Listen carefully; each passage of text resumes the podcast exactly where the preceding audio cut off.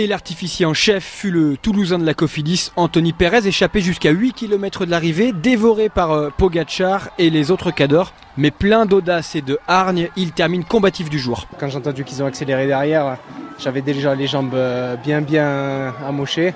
Ouais, après, si les favoris font pas la course, euh, je pense que c'est jouable. hein. Après, évidemment, quand ils me reprennent, je relâche mon effort, mais je pouvais pas aller plus vite. Et évidemment, s'ils n'avaient pas fait un grand numéro aussi, ça aurait peut-être été possible. Mais je suis content d'être monté sur le podium et tout, c'est quand même un truc énorme. David Godu, le grimpeur de la Groupama FDJ, rêvait lui aussi de cette victoire d'étape pour le 14 juillet dans son maillot bleu-blanc-rouge.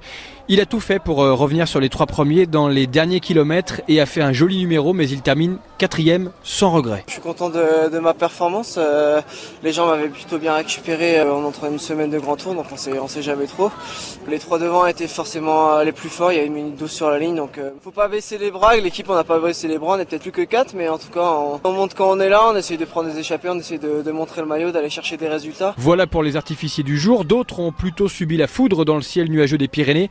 Guillaume Martin, premier français au général, conserve sa 9 place, mais il a dû puiser très loin pour ça. Je me suis euh, accroché au, au mieux pour limiter les écarts, à l'image de, de mon tour jusqu'à présent où je suis euh, régulier mais sans coup d'éclat. Honorable euh, sans être exceptionnel. Des Français brillants, un Slovène toujours en jaune. Voilà le bilan de la guerre du col du Portet. Tadej Pogacar est bien le patron, reconnaît David Godu. Ah, il l'a montré encore aujourd'hui. C'est lui qui attaque le premier, c'est lui qui, qui regagne l'étape en jaune.